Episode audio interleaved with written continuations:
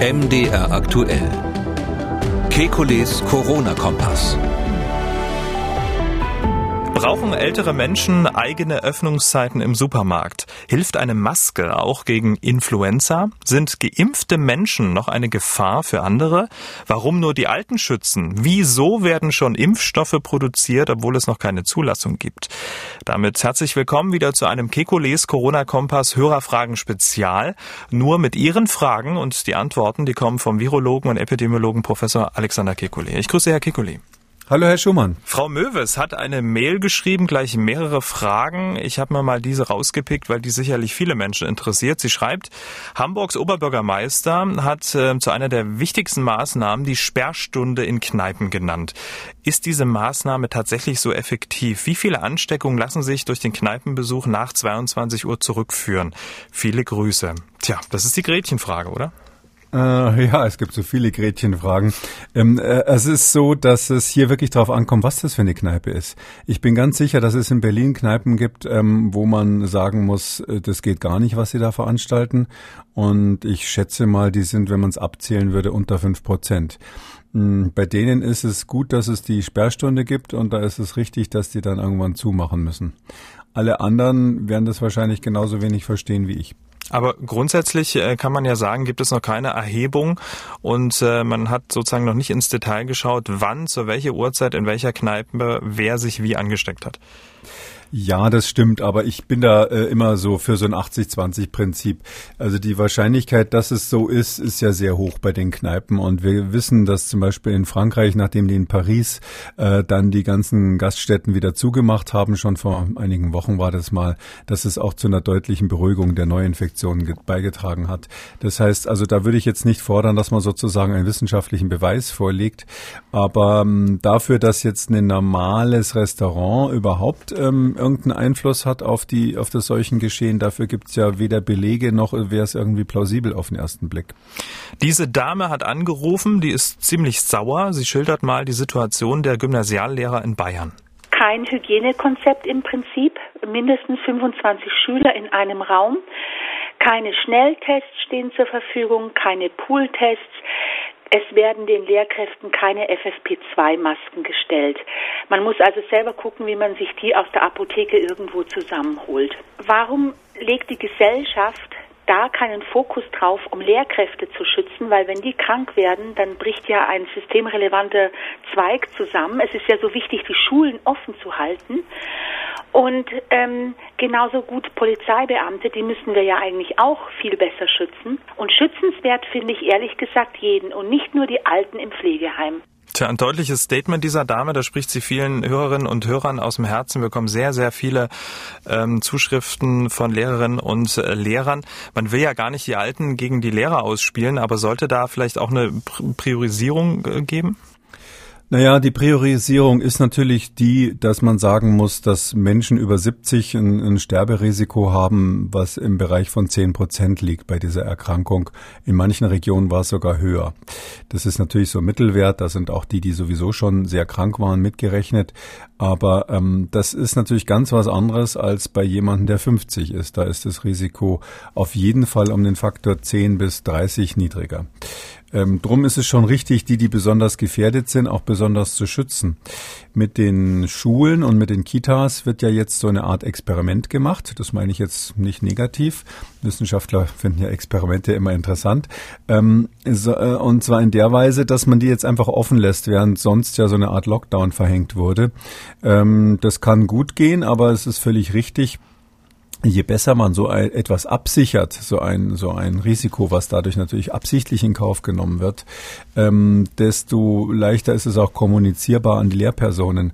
Äh, ich denke da ähm, vor allem an die Wirkung, dass ja wir wissen, dass sich viele Lehrer und Lehrerinnen ja tatsächlich krank schreiben lassen aus Angst, äh, sie könnten sich in der Schule anstecken. Also die die Krankschreibungsquote in den, bei den Lehrern ist gestiegen und ähm, das ist natürlich dann schon so eine Abstimmung mit Füßen so ein bisschen. Ich glaube, es ist ganz wichtig äh, allen. Das gilt ja auch für die Schüler und für die Eltern der Schüler und der Kita-Kinder, allen das Gefühl zu geben, wir machen hier bei diesem Experiment alles, was wir tun können, damit es so sicher wie möglich abläuft.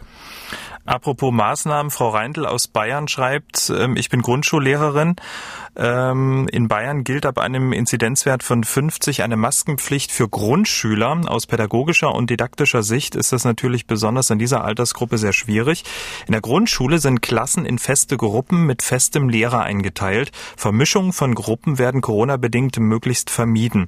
Eine Nachverfolgung von Fällen bei einem Corona-Ausbruch wäre demnach gut machbar. Die Lehrkräfte lüften regelmäßig, leiten die Kinder zur regelmäßigen Hygiene und zum Tragen der Masken außerhalb der Klassenzimmer an. Ist da ein Tragen der Maske während der Unterrichtssituation in dieser Altersgruppe wirklich notwendig? Viele Grüße, Frau Reindl. Wenn man davon ausgehen würde, dass ähm, viele Kinder statistisch ein großes Risiko haben, sich zu Hause anzustecken, dann wäre man wirklich ähm, in der Lage, dass man sagen muss, jawohl, da kommt man ähm, um entweder Test, und den gibt's ja leider nicht, oder Maske nicht drumrum. Ähm, was ich jetzt nicht ganz ähm, plausibel finde, ist, dass jetzt leider, weil man ja nichts anderes hat, immer diese Schwelle von 50 Erkrankungen, Neuerkrankungen in sieben Tagen auf 100.000 Einwohner nimmt, weil das natürlich nichts darüber aussagt, welche Kinder jetzt ganz konkret in einer Klasse von 20, 25 Kindern drinnen sitzen. Ich glaube, darauf sollte man eher abstimmen, ob jetzt ganz konkret mit der Zusammensetzung der Klasse ein Risiko befürchtet wird oder nicht. Ähm, das kann nur letztlich nicht der Ministerpräsident anordnen, sondern das müssten dann die Kreise machen, die Schulen, das müssten die von, Fall zu Fall entscheiden und ähm, ich möchte kein Politiker sein, der das im Einzelfall entscheiden muss. Darum hat man es halt so pauschal gemacht. Das ist, ähm, sage ich mal, ein stumpf, eine stumpfe Waffe letztlich, relativ primitiv, wie man das macht, aber feiner kriegt man es wahrscheinlich von oben nach unten nicht hin. Bleiben wir bei den Masken im Unterricht. Dazu kommt eine Frage von Herrn Seller aus Halle. Er hat angerufen. Es wird ja häufig äh, in den Schulen bei den Kindern mittlerweile oder Jugendlichen äh, erwartet, dass sie die Maske tragen, auch im Unterricht. Was bedeutet, dass diese ja den ganzen Tag äh, über Stunden hinweg dieselbe Maske tragen und es mit Sicherheit auch zu einer Durchfeuchtung so einer Maske kommt. Ist das dann nicht sogar eine größere Gefahr, weil sich durch diese Durchfeuchtung der Maske Erreger, Viren ansammeln könnten und diese sogar noch verstärkt eingeatmet bzw. dann auch abgegeben werden können? Ja, das wäre eine Frage. Vielen Dank für die Beantwortung. Also erstmal Hallo, Herr Senner nach Halle. Das ist ja mein äh, Arbeitsheimat. Ähm, und es ist genau, äh, wie Herr Senner das beschrieben hat, ähm, wenn da Feuchtigkeit drinnen ist und man atmet, atmet stark aus, dann bläst man, äh, erzeugt man quasi vorne an der Maske vom Stoff weg so eine Art Nebel. Und das ist ja gerade das, was wir nicht wollen. Mhm. Das heißt also, feuchte Maske geht nicht. Also zwei mitnehmen am besten zwei, drei, vier, je nachdem, wie feucht die Aussprache ist, wie oft man sich meldet. Die Einserschüler, die sich dauernd melden und was sagen müssen, müssen halt ein paar mehr mitnehmen. Herr Hiergeist hat uns eine Mail geschrieben. Er schreibt, Bundesgesundheitsminister Jens Spahn wurde vor einigen Wochen gegen Influenza-Viren geimpft. Dabei sagte er sinngemäß Folgendes. Mit der Impfung schütze ich nicht nur mich, sondern auch mein Umfeld. Aus eigener Erfahrung weiß ich aber, dass ein gegen Influenza-Viren geimpfter andere Person, die mit ihm Kontakt haben, unabhängig davon, ob sie geimpft sind, infiziert. Der Geimpfte selbst erkrankt aber milder. Ich vermute, dass dies auch für Corona-Geimpfte gilt. Daraus folgt, dass die Corona-Pandemie durch eine Impfung nicht gestoppt wird. Viele Grüße. Wir versetzen das mal mit einem Fragezeichen. Jetzt wird's äh, immunologisch. Also ja, also da muss man unterscheiden. Mal grundsätzlich, ja, der, der Hörer hat recht. Man muss unterscheiden zwischen der sogenannten sterilisierenden Immunisierung und der partiellen, der teilweisen Immunisierung. Wenn Menschen ähm, vollständig immun sind, wir nennen das sterilisierende Immunisierung, dann ist es so, dass ein Erreger überhaupt keine Chance mehr hat, sich zu vermehren. Der wird sozusagen auf der Schleimhaut, wenn er angeflogen kommt, abgefangen und das war's. Und bei der teilweisen Immunität, das ist natürlich eher die Regel, ist es so, dass der Erreger anfängt, sich zu vermehren in der Schleimhaut, begrenzt und dann wird das Immunsystem aktiviert und fängt ihn halt weg, bevor die Krankheit ausbricht oder schwer wird. Und der könnte natürlich rein theoretisch in dieser Phase, wo sich das Virus vermehrt, äh, andere anstecken. Man muss aber auch sagen, da ist schon die Viruslast, also die Konzentration der Viren dann auf den Schleimhäuten deutlich herabgesetzt, auch bei einer partiellen Immunität.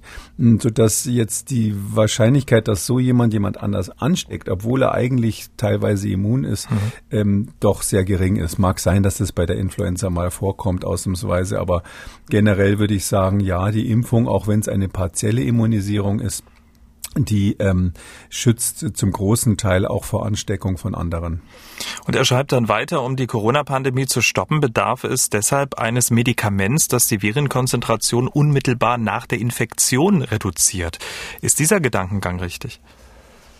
Ähm, ja, das würde, das, das soll, das wäre ein antivirales Medikament. Das einzige, was da ähm, noch im Rennen ist, ist das Remdesivir. Ähm, offiziell äh, soll das wirken, aber ich habe ja meine persönlichen Bedenken da schon ein paar Mal angemeldet. Äh, mit dem kann man vielleicht die Viruskonzentration ein bisschen herabsetzen, aber ich würde jetzt nicht empfehlen, das bei jedem zu geben, damit er nicht mehr ansteckend ist. Nee, die interessante Frage ist tatsächlich, was machen wir, wenn dann die Impfung kommt? Und da muss man eben vorsichtig sein. Also ähm, nur weil wir einen Impfstoff haben, heißt das nicht, dass das Virus mit einem Schlag weg ist. Man kann Risikogruppen, wenn der Impfstoff dort wirkt, natürlich besser schützen. Aber es wird in der Tat so sein, dass die Viren sich weiter verbreiten, nicht nur wegen dieser partiellen Immunisierung, was wir gerade besprochen haben, sondern auch deshalb, weil das Virus sich ja verändert. Also dass äh, diese Coronaviren haben das leider drauf, dass sie so alle Jahre wieder im etwas anderen Gewand daherkommen und neue Infektionen machen, sonst würden wir auch nicht so oft Erkältungen kriegen.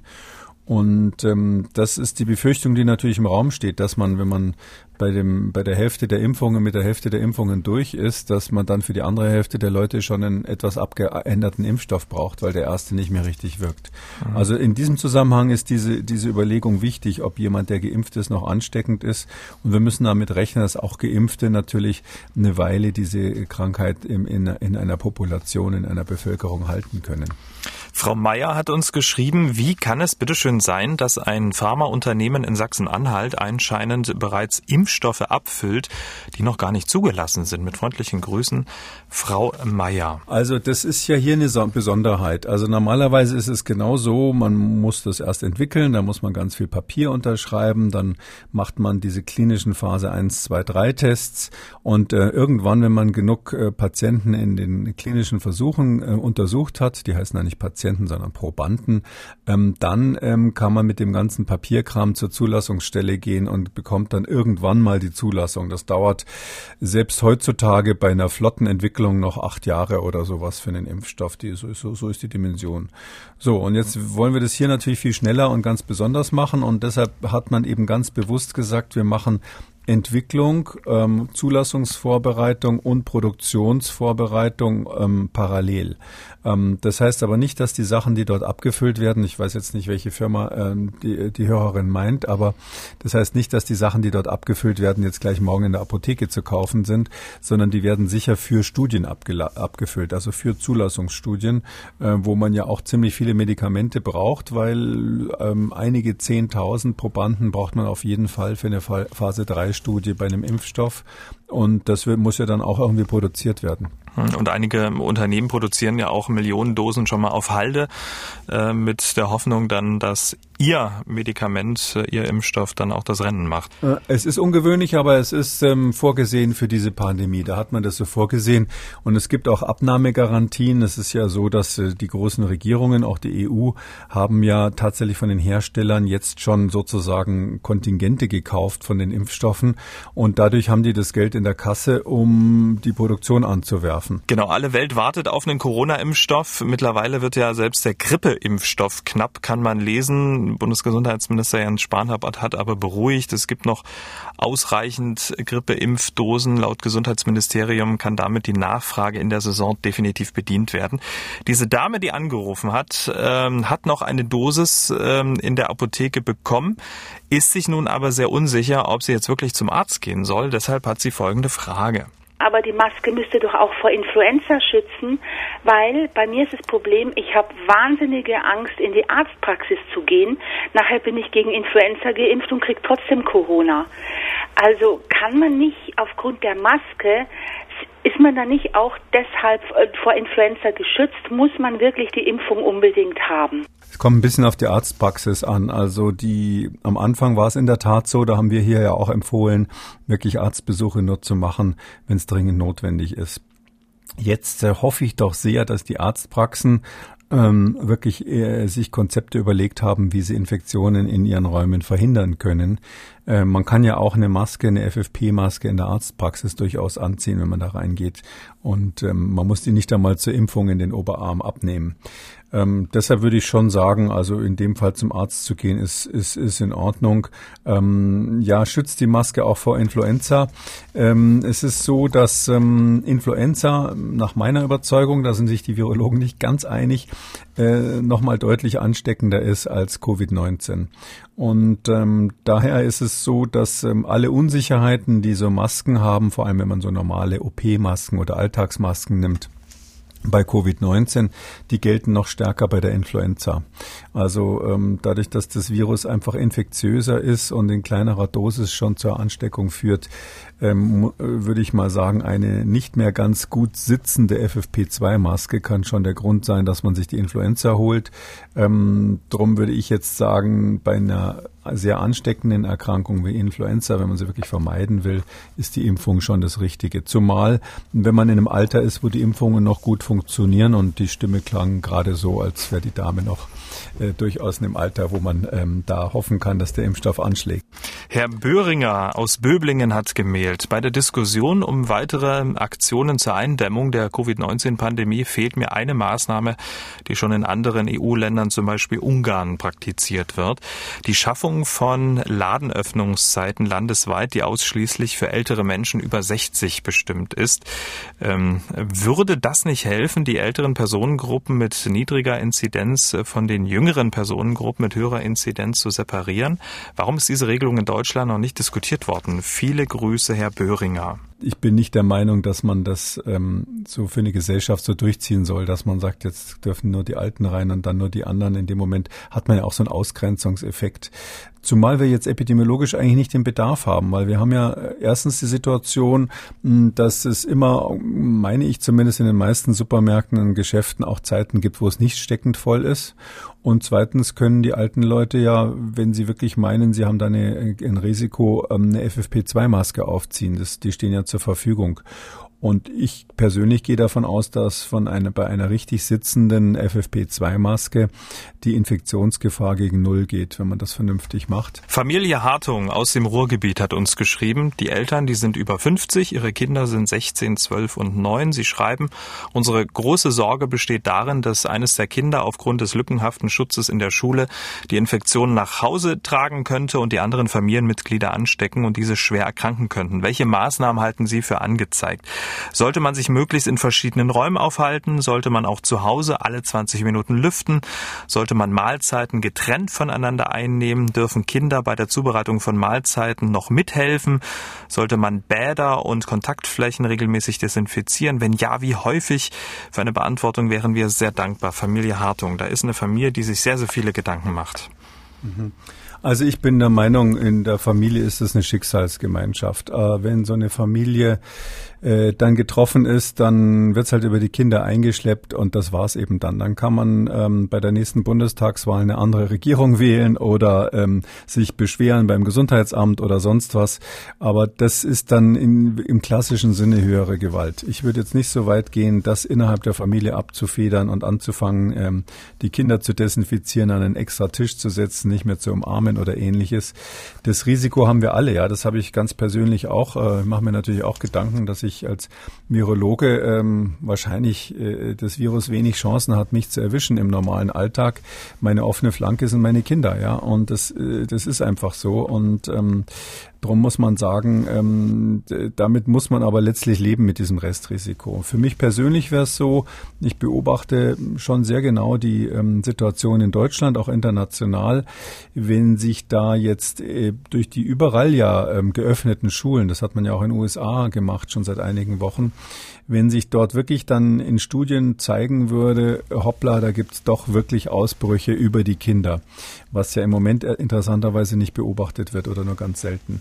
Äh, dann würde ich möglicherweise dann doch nochmal beim Gesundheitsamt anrufen und sagen, jetzt schicke ich mein Kind aber nur noch in die Schule, wenn ihr da ein anderes Hygienekonzept habt. Aber im Moment gilt, ähm, man kann einfach hoffen, dass man jetzt nicht der Erste ist oder dass die Schule, wo die eigenen Kinder sind, nicht die erste ist, wo es eben trotz der ähm, Situation und trotz der Daten, die wir haben, äh, plötzlich zu einem riesigen Ausbruch kommt. Mhm. Ja. Und äh, sobald sich diese Ausbrüche häufen würden, müsste man natürlich reagieren, dann könnte man nicht mehr sagen, das ist höhere Gewalt, sondern dann ist es ein vermeidbares Risiko und dann muss auch der Staat natürlich was tun. Und äh, wie machen Sie es äh, zu Hause bei sich ganz persönlich? Kann ja sagen, ne? ist ja jetzt auch kein Geheimnis. Sie haben ja ein kleines Kind und Sie sind über 60, also da macht man sich ja gerade Gedanken, oder? Oder gerade ja, ja, ich habe sogar, ich habe eine äh, Tochter in, äh, im Kindergarten und einen Sohn, der in der Grundschule ist. Also mhm. bin und dann noch drei andere, die schon raus aus diesem äh, Gemüse sind. Aber ja, das ist ähm, ganz ehrlich gesagt bedenklich, ja, äh, weil es ist auch so, dass ähm, ich natürlich als Virologe als erstes gesagt habe, na ja, ich äh, zahle die Tests äh, und äh, wir lassen die ganze Klasse durchtesten. Das wollten aber interessanterweise weder die Eltern noch die noch die Lehrer. Ähm, und ähm, weil die wollen natürlich auch jetzt daran glauben, dass ihre Hygienekonzepte funktionieren, weil wenn sie wenn Sie natürlich sagen, ähm, da wird eine Klasse irgendwie besonders gecheckt, dann fragen natürlich sofort alle anderen, ja, was ist denn mit dem Hygienekonzept für den Rest? Und mhm. ähm, deshalb müssen wir uns, glaube ich, dieses Risiko gehen wir letztlich als Gesellschaft alle miteinander ein. Es ist so, dass hier die äh, Bundesregierung äh, mit den äh, Ministerpräsidenten gemeinsam eben beschlossen hat, die Kitas und Schulen bleiben offen, trotz der extrem bedrohlichen Infektionslage, die wir im Moment in Deutschland haben. Und das ist ein Risiko. Das nimmt man ganz bewusst in Kauf, weil man sagt, äh, die Kehrseite, das jetzt wieder zuzumachen mit allen Konsequenzen, auch pädagogisch für die Kinder, das ist schlimmer, als wenn wir hier eben hoffentlich nichts passiert, aber das Risiko in Kauf nehmen, ähm, dass es äh, in Schulen zu Ausbrüchen kommt. Und man guckt sich das ja an und ist natürlich selbstverständlich Gewehr bei Fuß, um diese nächste Maßnahme auch noch zu ziehen. In Bayern ist es ja so eben, dass, dass sogar die Maskenpflicht dann angeordnet wird, weil man äh, hat, das Risiko wollen wir dann doch nicht so ganz mit offener Tür eingehen. Und andere Bundesländer haben das nicht, aber im Prinzip das gleiche Konzept. Wir schauen uns das an. Wenn es da zu Ausbrüchen kommen sollte, müssen wir die Schulen auch zumachen oder zumindest dort Masken anordnen. Hm, aber bei Kekules zu Hause wird jetzt nicht in unterschiedlichen Zeitabständen nee, gegessen überhaupt nicht. oder irgendwas also es ist anderes. So die, das kann ich ja schon sagen, die Kinder müssen sich schon immer die äh, Hände waschen, jetzt wollte ich sagen, die Pfoten waschen, ähm, die Hände waschen, wenn sie nach Hause kommen. Äh, sie müssen immer ihre Straßenschuhe äh, ausziehen, weil ich nicht weiß, wo die reingetreten sind. Aber sie ahnen schon, da denke ich jetzt weniger an Coronaviren als an andere äh, übel stinkende Dinge, die Kinder so mit nach Hause bringen können. Aber das war's ähm, dann, oder? Das war's, ja. Mehr ist es nicht und das war schon immer so. Und äh, wir machen allerdings das auch nicht so, dass wir zum Beispiel unterwegs was essen. Also man sieht ja oft Leute so auf der Straße, die haben sich irgendwo gerade im Laden mal schnell einen Hamburger geholt oder irgendwas und essen den dann so beim Gehen. Mhm. Erstens glaube ich, dass der Genussfaktor dann so ein bisschen hinten runterfällt. Aber zweitens ist es so, dass äh, ich das, äh, ich als Mikrobiologe das nicht machen würde, weil ich da keine Chance habe, mir vorher die Hände zu waschen, bevor ich irgendwie die Türklinke angefasst habe. Und ähm, deshalb ähm, glaube ich, ist das so ein ganz gutes Prinzip, bevor man was was isst, bevor man sich ins Gesicht fasst, wäscht man sich die Hände, wenn man draußen war und wenn man nach Hause kommt. Und das war es aber eigentlich schon. So, das war der Blick durchs Schlüsselloch der Familie Kekulé. Das war Ausgabe 114 Kekules Corona-Kompass Spezial. Nun mit Hörerfragen, Herr Kekulé, vielen Dank. Wir hören uns dann am Dienstag, 3. November wieder. Bleiben Sie gesund. Ja, Sie auch wunderbar und bis, äh, bis zum Dienstag. Alle Spezialfolgen und alle Ausgaben Kikolis Corona-Kompass zum Nachhören auf mdraktuell.de, in der ARD-Audiothek, bei YouTube und überall, wo es Podcasts gibt. Die kompletten Sendungen auch zum Nachlesen auf mdraktuell.de. MDR aktuell. Kekules Corona-Kompass.